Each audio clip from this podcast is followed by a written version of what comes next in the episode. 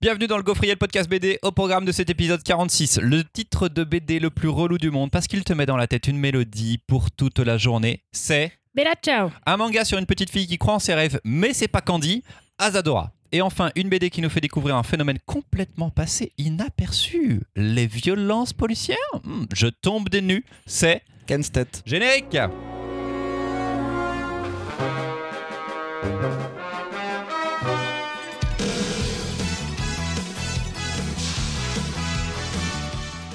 Le gaufrier est animé par des libraires, toujours les mêmes, c'est Louise Mimoun et Marion. Comment ça va les amis Ça Et ça va.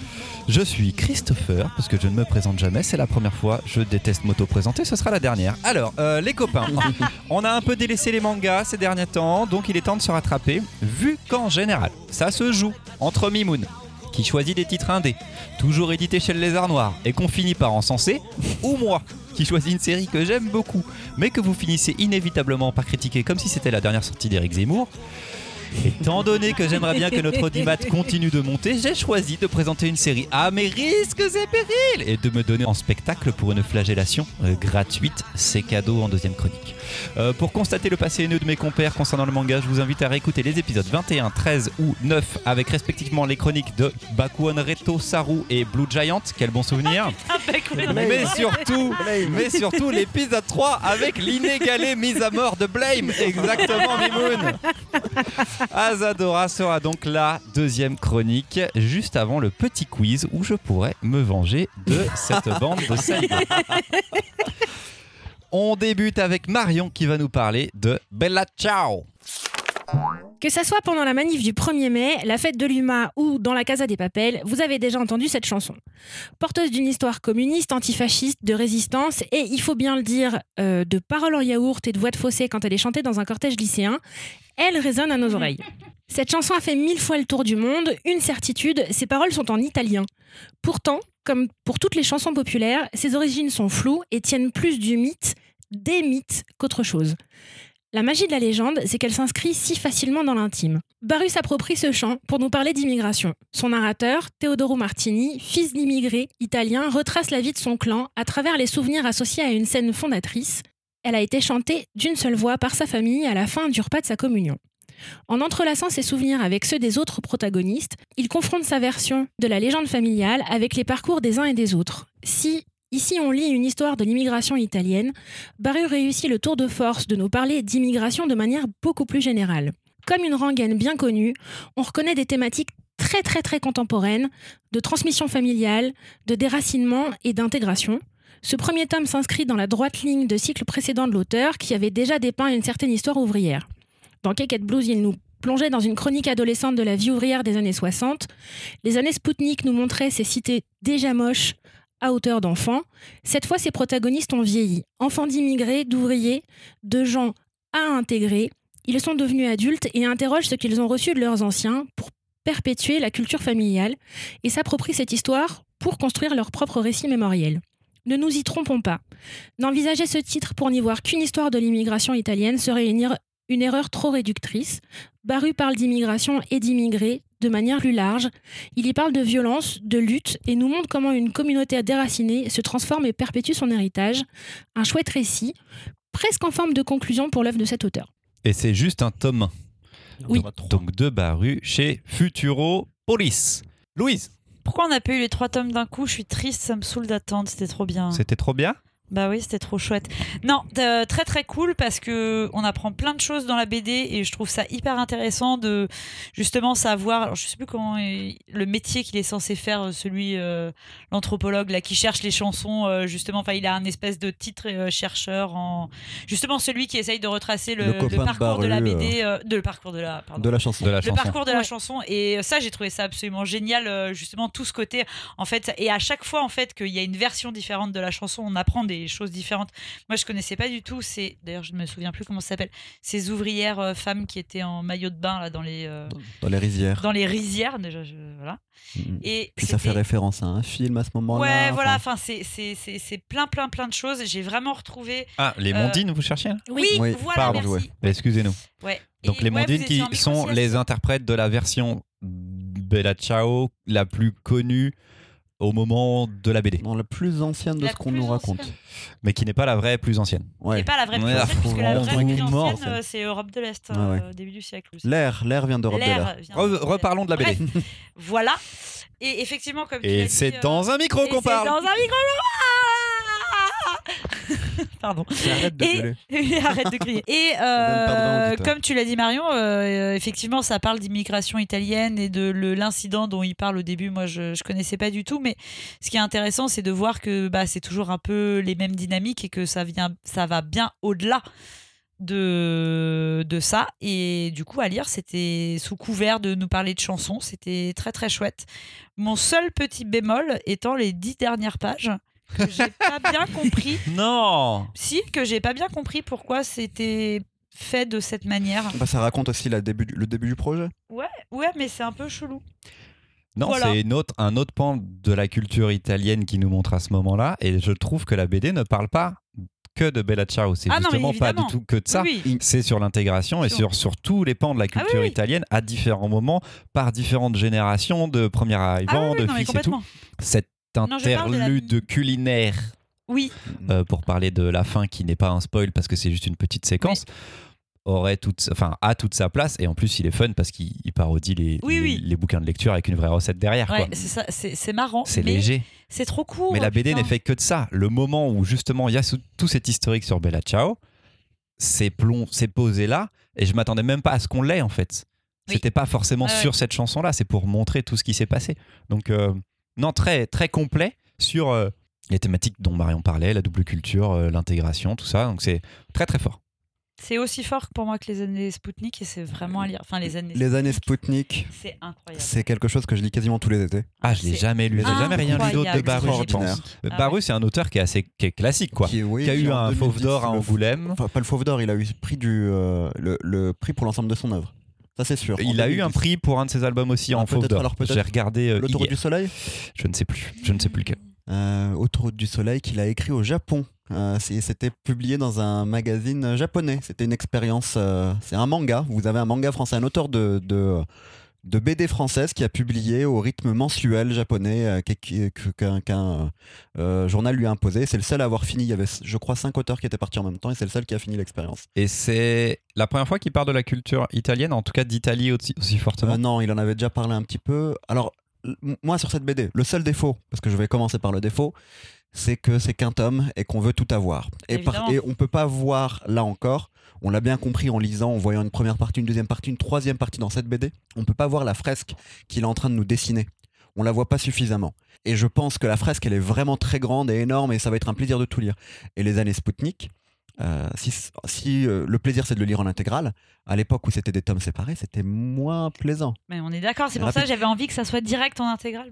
La vraie force, ouais, mais c'est pas, c'est pas, c'est pas évident Ouais. comme ça. La vraie force de, de cet album, bah, c'est vraiment cette manière de parler de la double culture, de la création d'une double culture, des moments euh, mémoriels. euh, j'ai pas envie de dire fondateur parce qu'il y en a peut-être un qui est plus fondateur que l'autre, euh, ou euh, cette chanson qui passe de génération en génération et qui change un peu de sens. Et, qui est, et qui est faite de, de souvenirs faux en plus. Bah c'est oui, ça bah qui est très bah, intéressant. Comme, comme tout il ce qui est mémoriel. Tout Exactement. ce, qui est de- tout ce qui est lié au souvenir, euh, mais au- à la recette de cuisine à la fin. Tout ça, c'est la création d'une double culture. On voit le premier, le premier moment qu'il nous a raconté, c'est le moment le plus violent. Alors maintenant, d'une certaine manière, je pense que personne ne doute de l'intégration euh, de, euh, de l'immigration italienne en France, mais on oublie tout ce qu'a subi l'immigration italienne pendant longtemps, et surtout, euh, ben, les générations passant, il y a toujours une double culture qui persiste, qui subsiste. Même si y a la parenté, avec l'Italie est plus éloignée, bah, en fait, ça reste, c'est un bagage. C'est pas quelque chose à perdre, c'est quelque chose dont, on- se nourrit.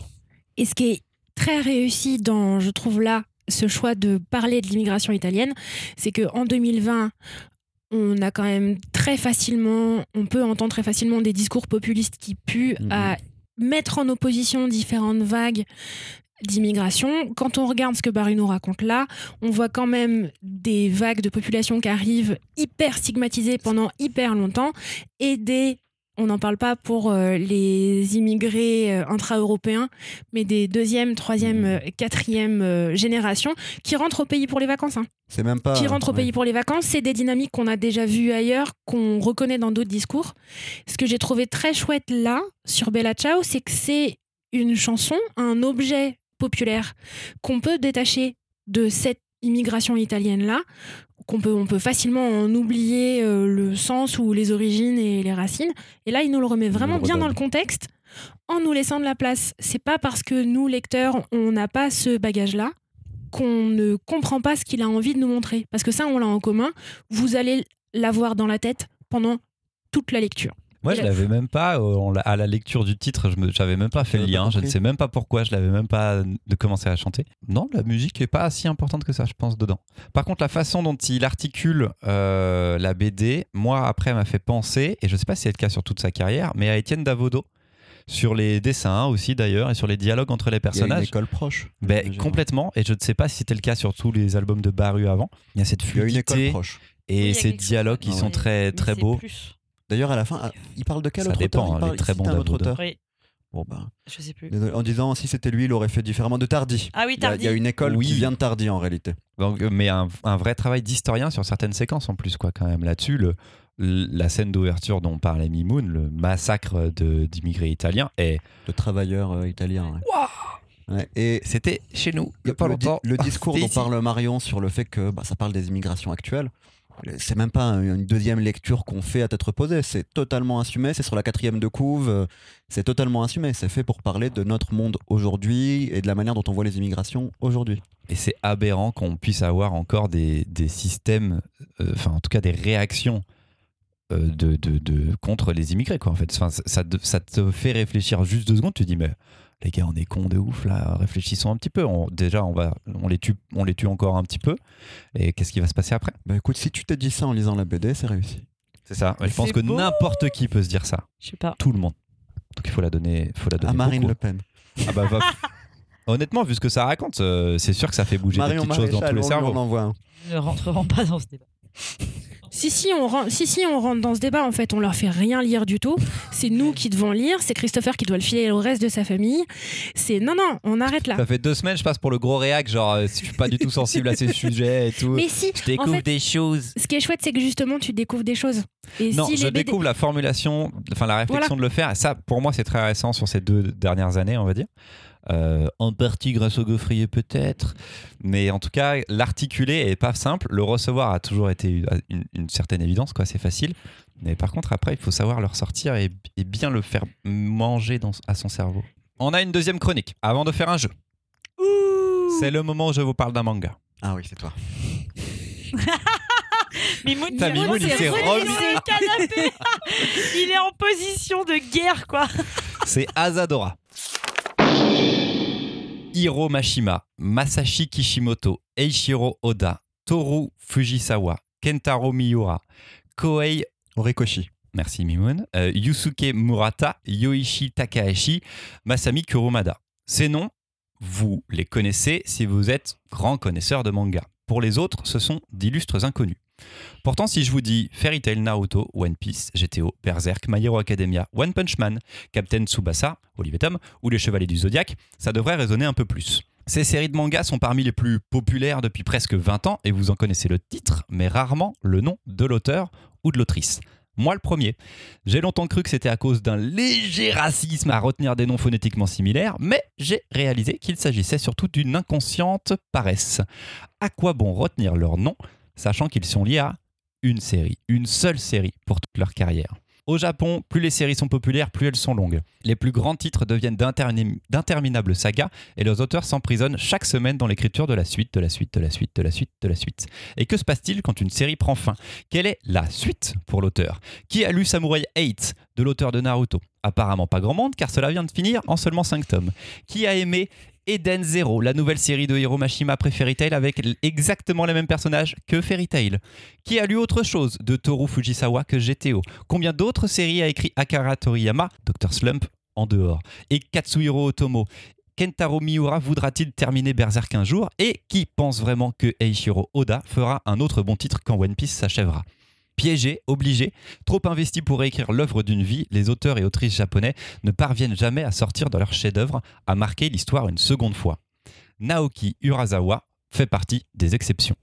Publié sans interruption depuis 34 ans, Urasawa a marqué l'histoire et continue de l'écrire à plus de 60 ans avec une bibliographie comprenant 8 grandes séries et encore d'autres récits. Il est de ceux dont on connaît le nom.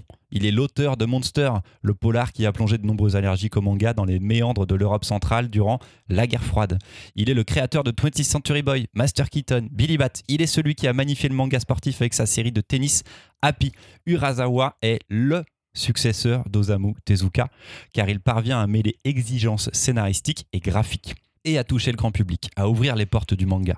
C'en est presque évident quand il reprend le personnage d'Astro Boy pour en faire un protagoniste de Pluto, en 8 tomes, de ce qui est sans doute son œuvre la plus ambitieuse et accessible, il rend hommage au dieu du manga alors qu'il en est lui-même le messie depuis plus de 30 ans. Sa nouvelle série, Azadora, car il faut bien en parler un peu, sinon on dirait une chronique de Louise.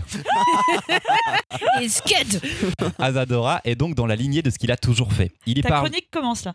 Ça va, être, ça va être très court, après on va parler de l'histoire. On dirait vraiment une chronique de Louise du coup. Oui. Il y parle d'histoire avec un grand H, mais de celle du Japon, pour une fois, là où pour Monster, il s'agissait d'Europe. La musique est présente, comme dans 20th Century Boy, une menace monstrueuse et gigantesque plane, comme dans Pluto. Et, comme d'habitude, ces héros et héroïnes sont bienveillants, altruistes, à la limite de la béatitude, mais nourris de leurs espoirs et de leur volonté. Prêts à déplacer les montagnes, c'est aussi ça, Urasawa. Des héros du quotidien magnifiés par une humanité qui transcende. À 60 ans après une tournée mondiale faite d'expositions et d'hommages, dont Angoulême, après une série de documentaires sur les autres auteurs de manga japonais, Urasawa prouve qu'il est encore la figure de proue du manga et qu'il lui reste des chapitres à écrire pour encore très longtemps. Waouh, t'es fan, non? J'ai- J'aime un peu Naoki Urasawa. Euh, cette série-là est publiée chez Kana. Mimoun, c'est toi que je relance. Allez, Rumiko. Takahashi sur les auteurs, autrices, là, cette fois-ci, du coup, Mais qui ont marqué l'histoire. qui ont marqué l'histoire et qui surtout ont fait plusieurs succès. On Il y en a exactement, il y en a très peu, mais On si tu regardes maintenant, aussi pour les séries sportives. Bon, moins connu en France, mais moins connu, et puis On va Taka- pas tous se les faire, Rumiko Takahashi, les fait, hein. dernières séries sont quand même des succès plus moins, Bon, bah, moins revient, conséquents. Je crois que ça marche quand même au Japon. Hein. Voilà. Pas- je sais pas pour la dernière Mao, mais bref, Naoki Urasawa et sa dernière série. Eh ben, je vais vous étonner, mais je suis pas à fond. Oh, mais non, mais suis- t'es nul Non, non, mais je suis pas à fond. J'attends de voir, je veux la suite, j'en veux plus parce que oui, j'ai une confiance en Naoki Urasawa. Euh, j'ai adoré euh, Monster, ça m'a retourné le crâne, l'art du, euh, du cliffhanger à son paroxysme. Vraiment une série qui, euh, que, que j'ai trouvé excellente. J'ai adoré euh, 20th Century Boys. Euh, je pense, moi, ma série préférée, c'est Pluto. Parce que Pluto, c'est court. Euh, c'est c'est- Mais parlons d'Azadora. Euh, Urasawa est un génie. Parlons de celle-ci surtout. eh ben, ben, je suis pas encore à fond. Ok. Euh, Il y a euh, la légèreté, l'humour que peut avoir par exemple parfois Happy. chez, chez le personnage, une forme de naïveté. Le personnage d'Azadora, de ce qui, nous- ce qui nous est expliqué, nous lecteurs français, est un personnage en fait qui revient dans la dans la- le, le feuilleton japonais, en feuilleton radiophonique et en série télé. Euh, depuis euh, les années 50 je crois. Euh, et là avec ce personnage là dans la BD on va la voir grandir évoluer. Il y a dans les années 50 elle, euh, à la naissance de l'un de ses petits frères, il y a un grand cataclysme qui va avoir lieu et elle, elle va voir d'abord la disparition d'une partie de sa famille, mais surtout ce qu'elle pense être un monstre, un kaiju euh, à la japonaise, euh, et son destin va changer. Et à partir de là, on va voir plusieurs dates de l'histoire du Japon, et je pense que c'est une série qui va continuer via des ellipses, avec euh, en fond ce kaiju. Qui est-il? D'où vient-il? Sympa, je, je m'amuse toujours à le lire, mais je, je suis pas retourné, je m'amuse pas, y a pas, pas... envie de savoir la suite, Mimoun bah, si, un peu, mais il n'y a pas le truc du cliffhanger, il y a pas. Et puis, si je dois donner des défauts de, de Naoki Urasawa, parce que quand même, euh, Naoki Urasawa, ce qui a pu me déranger sur certaines séries, c'est parfois la chute, la fin.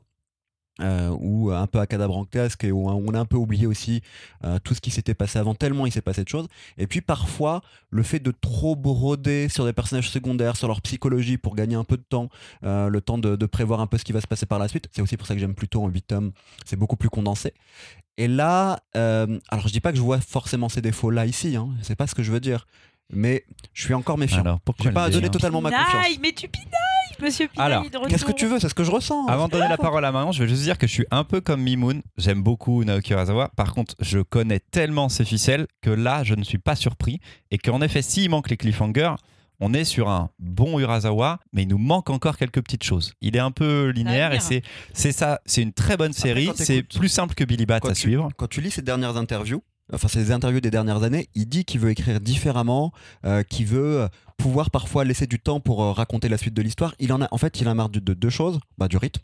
Euh, qu'il a tué quand il faisait 20th Century Boys, il a fini vraiment sur les rotules, il, est- il a fini malade, et en ce moment d'ailleurs Oda est malade depuis euh, un ou deux ans, mais là il a une période euh, à nouveau de, de hiatus, Oda va avoir une période de hiatus L'auteur de One Piece. de One Piece qui travaille depuis 23 ans sur son manga hein, quand même. Et ensuite, il, essaye de travailler sans assistant. C'est son but aussi, c'est de travailler seul et de prendre le rythme qu'il qu'il souhaite. Et je pense que cette écriture-là, elle est peut-être plus adaptée pour ça. Il veut aller vers ça. Et puis cette écriture-là, elle, je trouve là, lui va bien. Le matériel qu'il utilise euh, au départ et je trouve presque exactement fait pour lui. C'est la jaquette de la version française qui m'a appris euh, l'existence d'Azadora comme un, Mm. un personnage récurrent. Et clairement, c'est un de mes confrères qui m'ont parlé comme ça en me disant Regarde, euh, mais c'est. euh, c'est en plus belle la vie.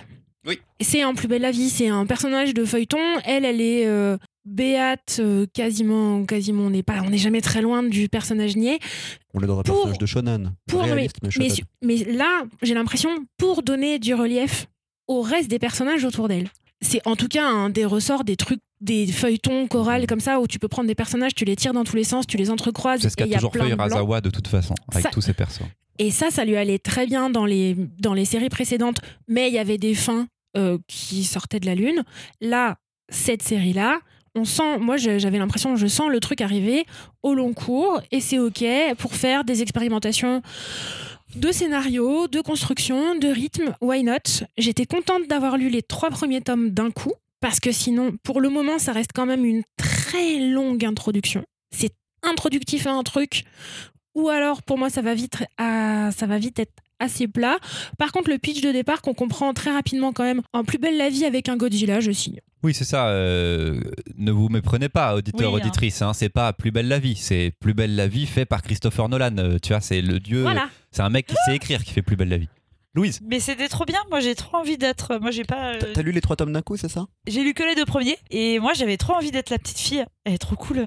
Non, moi ça a fonctionné euh, de ouf chez moi, mais je pense que je suis complètement le, le- le public sur ce, sur ce genre de truc. Pour moi, c'est euh, le euh, manga bonheur qui fait que quand tu lis, euh, t'es bien et tu kiffes ta vie, quoi. Et t'as trop envie de. Moi, truc, on pourrait m'en donner. Le personnage pourrait te donne donner ça. 20 tomes. Mais en vrai, c'est pas un manga bonheur. Il se passe Ouais. des trucs pas rigolos. Mais oui. Mais elle, elle est tellement aventures. entraînante. Tu veux, elle est Ouais, capable tu de tout. être elle. Elle est est Je, je sais pas si naïve, naïve et combative. Il y a ce, ce- ce trait-là chez plein de personnages féminins de manga. Euh, bah, Arale, Yotsuba. Euh, Il y a un trait comme ça qui revient.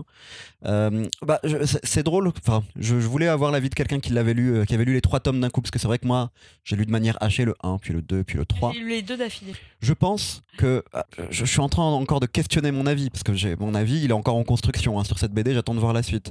Mais je pense que par contre, on est japonais. On lit ça, c'est tellement plein de références partout euh, sur l'histoire du Japon, sur la pop culture, sur des musiques qui sont passées à la radio, sur des présentateurs, des animateurs, des, des comédiens, que là on est totalement à fond. Moi, je suis encore un peu extérieur à tout ça. Je veux la hype, je veux être à fond. Je veux que dans euh, deux ou trois mois ou dans cinq mois, je vous dise Putain, Sadora, c'est trop ouf, je suis à fond là, je les veux tous. Vite la suite, mais je suis- j'en Je- suis pas encore Je là. pense pas que ce soit une introduction. Je pense qu'on est déjà dans le cœur du récit et qu'on avance bien et qu'à mon avis, dans 3-4 tomes, peut-être qu'il y aura une nouvelle ellipse et qu'on avancera encore. Mais pour moi, on est déjà dans le cœur du récit. Et c'est peut-être là que peuvent être les déceptions. Les références qu'il y avait par exemple dans une série comme euh, 20th Century Boy, où il y avait toujours de la télévision, Ouais. l'alunissage et tout de 1969, etc. Euh, Là, j'étais hypé quand je l'avais lu. C'est vrai que là, celle qu'on a, c'est la première fois, c'est pour ça que j'en parle dans la chronique, c'est peut-être la première fois qu'il étudie autant le Japon. 20th Century Boy, c'était très américain dans les références. Musicalement, c'était très américain. Exactement, c'était une, une- une histoire d'amour, euh, entre autres de ça, quoi, des États-Unis aussi. Là, il est sur l'histoire japonaise, il est en train de laisser, je pense qu'il veut laisser une trace de lui sur le Japon. Là où Happy était euh, pareil, on, on voyageait à travers toute la planète, Monster était en Europe, Master Keaton c'était pareil, pas mal en Europe. Mm. Là, il fait un retour au Japon. Je pense que c'est important pour lui, à 60 ans, d'écrire une œuvre qui pourrait rester dans les annales japonaises et qui s'inscrit en tout cas dans l'histoire du Japon de ce dernier siècle. Et C'est trop bien. Et c'est vraiment cool. Mais est-ce qu'on peut le donner à des enfants, ça Non. reste un, presque un shonen quand même. Il n'y a pas Je- énormément de violence encore. Non, mais je suis pas sûr qu'un enfant s'amuse à lire ça. Ah ouais? Hmm. Petite histoire et tout. Il y aurait pas un truc à la Sherlock Holmes euh, de les Miyazaki, des trucs Pas, comme ça pas des avec ce années 80? rythme-là. Pas avec ce Pas rythme-là avec, ce, peut-être. pas avec ce rythme-là. Pas avec ce rythme-là. Il y a un truc qui peut être euh, très doux et très nostalgique quand on lit adulte, Ouais, parce qu'on voit euh, cette euh, naïveté qu'on peut trouver touchant, touchante, euh, mais un enfant qui lit du manga et qui veut euh, de l'enquête, désolé, mais détective, Conan et c'est réglé, tu vois. C'est pas Là, il y a un truc de rythme qui va pas pour de la lecture jeunesse. En revanche, vous pouvez la partager avec des enfants, mais ça peut être des lectures communes et on échange et c'est rigolo parce qu'il y a plein de théories à avoir, il y a plein de, il y a quand même un très gros mystère là-dedans. Moi, ça m'intrigue beaucoup. En revanche, c'est pas pour moi de la lecture euh, jeunesse pure jeunesse où tu penses directement à un enfant pour ça. Moi, ma théorie, c'est que c'est un bijou de Naruto qui s'est échappé du monde de Naruto. À la fin du tome 3, il ressemble vachement à un monstre de Je sais pas, Naruto. j'ai jamais lu Naruto, mec. Je suis un, je suis un arnaqueur. J'ai jamais lu Naruto. Tu crois quoi Ok. J'ai Jamais ouvert alors, un One Piece. Je, je, je ne m'y attendais pas, mais je vois de quoi tu parles. Vois Bah, c'est ma théorie. C'est un bijou de Naruto qui s'est échappé. À noter que donc c'est sorti chez Kana et qu'en même temps chez Kanak le tome 3 est échappé sorti d'une BD de Kana à l'autre. Pardon. j'arrête. Promis, j'arrête. Un sinon, recueil de Naoki Urasawa qui s'appelle Hachum est sorti avec des petites histoires courtes et surtout la publication pour la première fois en France de Yawara qui est une qui est sa seconde série sportive mais qui je crois Je était publiée avant, ouais, Happy avant. mais euh, qui est en France la seconde qu'on sur a pour la judo. première fois. C'est sur le judo. Une dix- grosse dizaine de tomes je crois. Je sais un truc comme ça dans des deluxe. Donc euh, c'est chouette d'avoir là on va pratiquement avoir tout ce qu'a fait Urasawa de toute sa carrière en France et c'est un gros travail de plein d'éditeurs il a été publié chez plein plein plein de gens différents et Kana fait un, un gros travail là en ce moment Bon, en tout cas on a la nouvelle elle est trop bien T'as évoqué son émission, Manben, M-A-N-B-E-N. E Vous retrouvez ça sur YouTube. Une partie est en français, il y en a peu, enfin sous-titré. Une grosse partie est sous-titrée en anglais. Naoki Urasawa va à la rencontre d'un autre auteur de manga, le voir faire une planche avec son équipe, ses assistants. Et c'est assez génial, on apprend plein de choses. Merci Mimoun le jeu il y a deux semaines je vous proposais de trouver des albums à travers les mauvaises descriptions de couverture Maintenant, je vous propose de faire la même chose, mais avec des mauvais résumés de Oh, lecteurs Yes. qui n'ont pas forcément lu les titres en plus ou ne s'en rappellent pas vraiment bien. Super. On voit l'idée, c'est pareil, on l'a déjà eu celui-ci, hein, on le connaît ce client. Mimoun, arrête de tricher. C'est très tarabiscoté, hein. je vous préviens, ça va chercher très très loin. Prenez tous les indices que vous avez dans, les, dans ce que va dire la personne. Alors, c'est un- c'est une mamie qui parle. C'est un petit bouquin, mon petit-fils, il a commencé il y a pas longtemps. C'est l'histoire, c'est vraiment petit, et puis il le lit dans un sens, c'est bizarre. Et c'est l'histoire d'un moine qui veut devenir le roi de son pays. Et il One va Piece. le roi de son pays. Et il va, il va combattre plein d'autres croyants, Naruto. un peu moins connus. Et ils ont, ils ont tous des coupes de cheveux pas possibles. One Punch Man. Non, c'est plus vieux. Euh, mais c'est c'est vraiment comme. Dragon Ball. C'est un moine. Euh, ah, mais c'est un truc religieux là, j'arrive plus à savoir. Oh non, mais c'est pas un moine. Jésus et Bouddha. Ah, c'est quoi? La- Il veut être le roi. Bouddha. Il veut être le roi. Vous il y en a plein. La série, Shaman elle est King. Fine. Ah, bien joué. Bien joué. Oh. J'ai un point sur du manga. Bien joué. Il va Et être le Mimoun, au roi. bout de 10 euh, réponses fausses, euh, C'est une bien, anecdote racontée par mes anciens collègues de BDNet Nation. Je les embrasse. Celle-là. le Histoire King. c'est un moine qui va être le roi. J'ai un peu brodé autour, mais c'était ça la- ce qu'avait dit la personne. Bon, alors attends, c'est hyper connu. Euh, attendez, c'est un orphelin. Ah putain, il s'habille toujours, il est toujours dans des putains de costards. Il prend tout le temps l'avion avec son meilleur pote, ils sont tout le temps tous les deux ensemble. Spyro et Fantasio. Il a toujours des problèmes d'argent, mais je crois que vu que tellement il est friqué, c'est pas un problème pour lui. Et puis ce qui est cool, c'est qu'on peut voir une paire de nichons. Dans chaque album, il y a au moins une meuf à Wall. Largo C'est Winch. ob- Bravo. Allez. Un point pour Mimoun. Ah oui, ah, putain, attendez, cherche un album. C'est un gars. Le gars, il est toujours en vacances. Il est toujours en vacances. Il est toujours dans plein de pays, mais c'est Guy de Lille. Ouais, hein Chronique dans de Jérusalem. Bon, putain, il est doué. Bravo. Bravo, Mimoun. Lequel Mais voilà, on Voilà. y va. Mais dans celui-là, c'est bien la merde. Je comprends pas pourquoi il emmène toujours ses enfants avec lui. Il n'arrête pas de se balader, de croiser des militaires. Putain, ce serait bien qu'il apprenne à décider parce que ma femme adore, mais moi je trouve ça franchement pas beau. Encore un, le cinquième pour moi, personne va trouver, ça va être beaucoup trop dur. Mais donc je vous fais déjà celle-ci, on tente peut-être le cinquième. Oui, bonjour, euh, je suis pressé. Vous avez l'histoire avec les animaux là Euh, Ah putain, c'est noir et blanc, ça parle d'un truc hein, historique. putain, il est bon, Mimoun, Ouais. là. Oh là De l'expérience en librairie de bande Ouais, dessinée. ouais, ouais. C'est noir et blanc, ça parle d'un truc historique important, mais je sais pas de quelle époque. Et tous les personnages, c'est des animaux, des petits chats en costume. Pas le bon genre de costume du tout.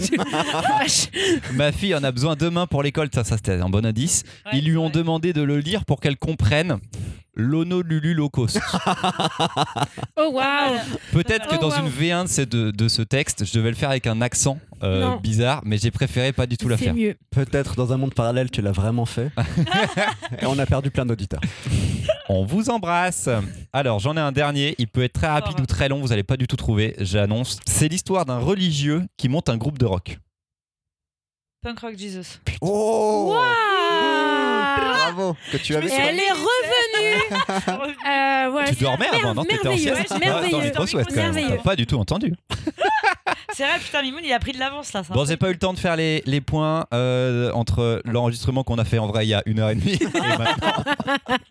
Donc nous verrons dans deux semaines où en sont les euh, points de tous. Mais ouais, ça me paraît plutôt équilibré.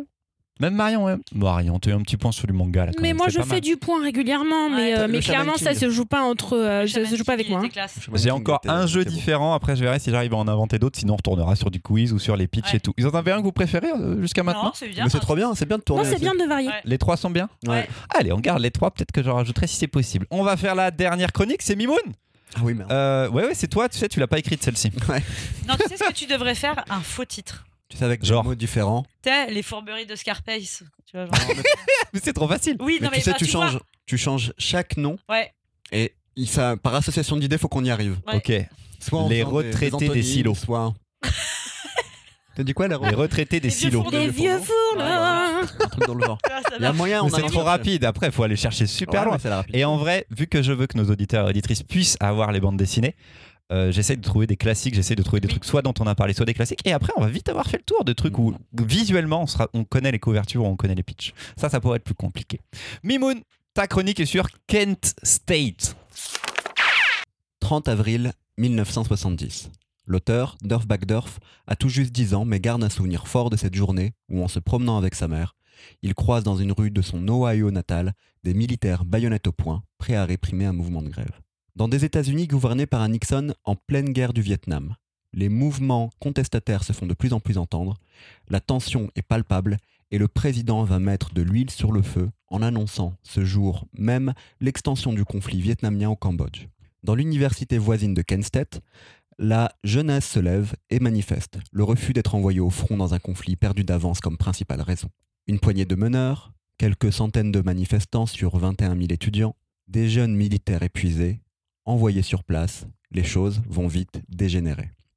Le 4 mai 1970, la garde nationale tire sur les manifestants et quatre étudiants sont tués. Qu'est-ce qui s'est passé sur place? Qui a donné l'ordre de tirer? Qui a appuyé sur la gâchette? Après quatre années d'enquête, Derf Backdurf livre avec Kenstedt une reconstitution précise des événements, répond à certaines questions et en pose d'autant plus. Du 30 avril au 4 mai donc, en suivant le destin de plusieurs personnages d'heure en heure, afin d'écrire un récit à dimension humaine, l'auteur prend tout de même le temps de régulièrement mettre en pause le récit afin de donner toutes les informations au lecteur et de contextualiser les faits euh, pour les contemporains, donnant à ce livre un rythme parfait. Ah, on arrive au moment où Mimoun a moins écrit la chronique, hein, c'est maintenant. Le lecteur lit et finit ce livre après un épilogue glaçant, avec une étrange impression. Cette Amérique coupée en deux, entre contestation et répression paranoïaque, ces deux manières de voir les événements et l'histoire d'un même pays totalement opposés, nous rappellent étrangement l'Amérique de Trump, et je dirais même plus, notre société française actuelle. Merci Mimoun. Merci Mimoun. De Derf Back Derf aux éditions ça et là, comme absolument toutes les BD du génial Derf Back Derf, qu'on aime beaucoup pour mon ami Damer. Pour tout. Pour tout Trash, trash trash. Trash, trash. Punk rock et mobilhome. Punk rock et. Mobilhome, c'était bien aussi ça. Top. Et elles sont toutes très bien. C'est souvent drôle, c'est ça moins drôle, je pense quand même Oui. un petit Ah, peu. il, il y met pas trop de blagues, hein, parce que c'est la première fois qu'il s'attaque à un élément historique en plus. Il s'est attaqué à d'autres choses historiques, mais là, c'est quelque chose de. Pas à travers le prisme de sa propre histoire en Oui. plus. Là, il est pas On présent le dans croise au début, un Linky Pit du récit, puis il disparaît. Il se. Marion. Eh ben, euh, je l'aime beaucoup, cet auteur, mais j'arrive pas à prononcer son nom. Alors, ce sera DBD, parce que j'arrive pas à le dire. Euh, voilà. Très, très impressionnante comme lecture. Moi, j'ai lu tout ce qui était disponible comme tout ce qui était disponible en français parce que c'est un auteur qui me fascine beaucoup. Jusqu'à présent, il était dans une écriture qui était toujours très liée à lui-même, ses expériences, ses souvenirs ou ce qu'il en extrapole. Là, il s'éloigne un petit peu de ça et il réussit quelque chose de très très fort qui est de nous expliquer une histoire très compliquée avec beaucoup de protagonistes, quasiment en minute par minute, en vraiment en prenant le temps d'expliquer. Il y a du texte, il y a des cartes, il y a des chemins. Et j'avais l'impression, moi, de lire un truc pour qu'on dise, OK, une fois terminée cette histoire, vous ne pouvez pas l'interpréter différemment. Vous ne pouvez pas avoir un autre point de vue que celui-ci parce que j'ai essayé de vous donner une vue d'ensemble et une vue de haut. Alors les personnages existent, ils sont incarnés, mais il y en a quand même pas mal, donc on s'attache pas forcément les uns aux autres. Moi, je me souviens pas spécialement de leur nom. Par contre, je finis la lecture de ce truc-là en ayant l'impression d'avoir vu l'effet domino qui fait que l'armée américaine a tiré sur des civils désarmés dans une fac à une date très précise, mais on voit plein d'erreurs humaines, plein d'interprétations, plein de caractères différents qui fait que ça a vrillé. Et je trouve que c'est hyper important que ça sorte maintenant. Parce que Mimoun, je te rejoins complètement, ça parle des États-Unis des années 60. Ça parle de liberté de manifester, ça parle d'opposition, ça parle euh, de jeunesse, ça parle de rapport aux armes dans l'espace public. C'est très très fort. Louise? Euh, je trouve que c'est une de ces BD euh, les plus abouties. euh, les plus abouties. On sent que la masse de travail qu'il a eu derrière est absolument impressionnante. D'ailleurs, je pense qu'elle doit faire au moins le double de ce qu'il a fait à peu près auparavant. Et c'est une BD que vous mettez quand même un petit moment à lire parce que je trouve qu'on s'attache justement et on a envie d'en savoir plus à chaque fois. Donc là-dessus, c'est hyper intéressant. Moi, le, le parallèle qui m'a vraiment frappé à la fin de la lecture parce que c'est c'est quand même assez glaçant quand on arrive. euh, on le sait dès le début, hein, je veux dire qu'il y a des On morts. spoil dans- beaucoup là sur ce dernier Oui, non, épisode. mais on, mais- spoil, on spoil rien, c'est dit dans le titre, il y a on le quatre morts. Ouais. Oui. Euh, voilà. C'est dans le Euh, sous-titre. on, sait, euh. on sait très bien euh, ce qui va se passer. Moi, le, le, le, le parallèle assez frappant que, que j'ai eu en la lisant, et pourtant je me dis ça n'a rien à voir puisqu'il est en train de nous parler d'un épisode de euh, il y a 60 ans aux États-Unis. Euh, les gens qui me connaissent savent que, et Marion aussi, qu'on fait pas mal de manifestations, d'une manière générale dans la vie. Si vous nous cherchez, allez chez Voilà. Voilà. Et quand j'ai fini la BD, Le je me suis dit euh, à quand à quand ça en France en fait? Parce que tout ce qui décrit et tout ce qui arrive à la catastrophe, moi c'est des choses que j'ai déjà vécues en, en, en manifestation et je me dis que les choses sont souvent à très peu de choses de très mal tournées et que c'est de pire en pire. Bref, peu importe. Et du coup, quand on lit la BD, moi, c'est un écho que, qui, qui a résonné assez fort. Alors, je sais pas euh, si, euh, de toute façon, je pense que sa BD, elle avait une autre portée euh, aussi, mais c'est, c'est, je trouve que c'est vraiment un, un, un super album pour ça parce que ça parle pas tant de violence policière que de de gestion du maintien de l'ordre qui est fait en dépit de tout bon sens.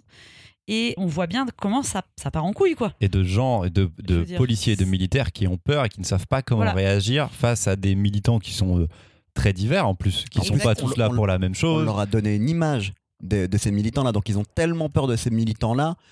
C'est c'est ce côté paranoïaque. qui- Oui, avec, euh, et- avec des événements quand même assez violents. Là, il y a ouais, aussi ouais, euh, ouais. une- une- un incendie dans un bâtiment qui est fait certes par des militants, mais dont on, dont on ne sait pas vraiment lesquels non plus. Donc euh, il montre les deux côtés en plus. Il va montrer. Ouais, ouais, c'est ça qui est bien fait. On peut pas saisir les gens.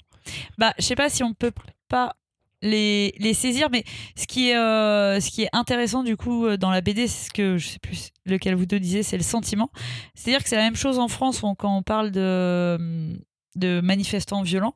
Parce que le- les forces de l'ordre souvent opposent des manifestants violents. Dans les faits, c'est faux, mais par contre, le sentiment d'insécurité progresse.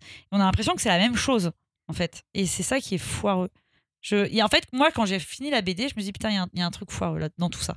Et c'est ça pour moi qui fait qu'elle est glaçante. Je te laisse parler, Marion. Pour en revenir à l'album en lui-même, si on détache un petit peu du propos, je voudrais quand même revenir deux secondes sur l'écriture de l'auteur, parce que c'est pas la première fois que dans ses albums il fait une partie documentaire ou en tout cas qu'il a à cœur de nous montrer ses recherches. Ça m'avait particulièrement frappé dans Trashed où il racontait ses souvenirs de job étudiant, me semble-t-il, ou en Des tout cas ouais. des boeurs.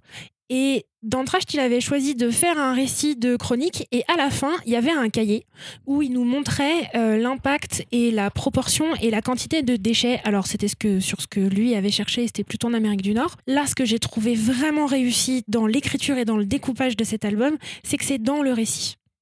C'est que c'est dans le récit que même si c'est dense et que vous apprenez plein de trucs, c'est hyper bien articulé. Je suis très curieuse de voir ce qu'il va écrire après. C'est la grande force, c'est vraiment ce rythme. On a parlé de plein de BD documentaires, de plein de BD historiques jusqu'ici, et de, de euh, parfois on a été euh, enthousiasmé, parfois on a parlé de Josako, on a parlé de la bombe, Payer la terre.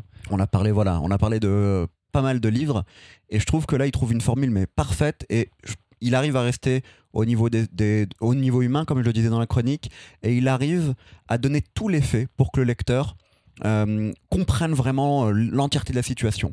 Et puis quand on arrive à la fin de l'histoire, c'est même pas totalement la fin de l'histoire. On a 30 pages de notes, euh, de notes et de, où où l'auteur vient justifier ses choix et on comprend le travail de recherche qu'il a fait. Bon, euh, ça m'a rappelé moi une BD que j'adore, euh, dont je n'ai jamais encore parlé au gaufrier, qui s'appelle From Hell, mais ça c'est une autre histoire. 30 pages de notes. On en parlera peut-être, elle ressort en couleur. Ah bon, mais je la lirai pas en couleur. Excuse-moi de donner des infos, Mimoun. Je sais qu'Eddie Campbell a colorisé, j'avais vu ça. Euh, donc il y, a, euh, y, a, vraiment quelque chose de très fort. Et puis, moi, le sentiment qui, en est ressorti aussi, c'est que bah, à, la, à la fin de cette BD, d'abord, ce souvenir, cette histoire de quatre morts, beaucoup l'ont oublié aux États-Unis. Euh, dans les États-Unis, euh, qui sont quand même. euh, Oui, bah, c'est que 4 morts, C'est hein, bon, en a beaucoup Si plus les souvent. gens longtemps oublié Je que ça. je- ou... peut-être Enfin, en que tout cas, dans moi, l'Ohio, on c'était un événement que je connaissais pas du tout. Peut-être que dans l'Ohio on le sait, mais pas. je suis pas sûr que dans le dans, dans l'entièreté des États-Unis on le sache. Mais surtout, à la fin de la BD, après cet événement-là, on voit que ben, les gens qui l'ont vécu, euh, les gens qui combattent peut-être, euh, qui sont touchés par cet événement. Par contre, on voit que les gens du coin qui sont pas à l'université, en fait, ont peur des, euh, et sont méfiants des, euh, des étudiants. Et c'est en ça aussi que je parlais de comment la réception d'un événement, euh, le souvenir d'un événement, la mémoire qu'on peut en avoir, peut être vue de manière différente, racontée de deux manières différentes selon les camps dans lesquels on est. Et aussi l'utilisation politique, parce que l'épilogue va parler de ça aussi d'une certaine manière. Ils ont l'utilisation tous peur politique. des étudiants. Il n'y a pas un autre moment qui dit qu'il y a plus d'agents du FBI qui Et ben même après, surveillent les étudiants que Même les après- communistes. oui, mais même pays. après ça, même après le fait qu'il y ait quatre morts, sens. Ils ont encore peur des étudiants. Oui, voilà. C'est ça leur peur. L'étudiant est l'ennemi, Ouais. c'est le rouge, c'est le communiste à ce moment-là. Le hippie Et je pense qu'aujourd'hui, bah, on est quand même dans une société qui est euh, en- Mimoun est sur une deux. technique de tenage de micro. Il n'a plus les mains sur le micro, ça tient. Comment Il n'a fais-tu pas assez, il n'a pas assez tu d'une fais seule main pour parler. c'est sous le menton, c'est super. incroyable. On va même faire des signes de main en même temps, trop fort. Vous verrez ça en photo, je crois, les signes de main. c'est assez classe. Mais donc, euh, une société où vraiment on vit euh, et on se souvient des choses différemment. Tu, on peut, tu peux pas être pris au Bon, je vais m'arrêter là, je vais m'arrêter là. micro comme ça. Mimoun termine. C'est pas gérable. Une très grande BD. Je sais, dans nos euh, commentaires Instagram, quelqu'un disait, euh, ne sachant pas qu'on allait la chroniquer, euh, je sais plus qui c'était. Je crois que c'est Timothée, euh, on t'embrasse Timothée. Ok, salut Timothée. Disait que pour lui, ça méritait un prix à Angoulême. Bon, il savait pas encore qu'on allait la chroniquer. Oui, clairement, c'est une BD qui mériterait un, Il a un déjà prix. Eu un prix à je- Angoulême, non? Il avait Mon Ahmed Damer, il a pas eu un truc? Un prix du public? du, du Peut-être un prix du Polar? SNCF. Polar. Du Un Polar Polar, SNCF. ouais. Mais par contre, je Ouais. trouve que Bella Ciao devrait avoir un très grand prix à Angoulême. Oui, Mais il faudrait la suite. Bah, peut-être pas, des fois, il n'y a que des Thomas, l'arabe du futur euh, l'a eu. Quand il y aura les trois tomes, le prix de la série. Ah, maintenant c'est possible. Est-ce qu'on a terminé? Quelqu'un veut-il rajouter quelque chose? Non, c'était trop bien. C'était bien. À, lui, à lire, à lire, à lire. Elle est à lire. Et c'est la fin de ce gaufrier épisode C'est la 46. fin. Merci Louise, Mimoun et Marion. Merci à vous, auditeurs et auditrices qui êtes fidèles à l'émission. Retrouvez-nous sur Facebook, Twitter et Instagram. Et si vous aimez le podcast, eh ben, partagez-le et parlez-en autour de vous. Je crois que ça se sent, mais on n'a pas de spécialiste de la communication dans l'équipe. Alors votre bouche à oreille est notre unique façon de nous faire connaître. On se retrouve dans deux semaines pour un nouvel épisode. Bonne lecture à tous, peu importe ce que vous lisez, sauf si c'est le dernier livre de Nicolas Sarkozy. Allez, ciao Salut, salut. Salut Il y a aussi euh, la dernière revue de Michel Onfray qui est à venir.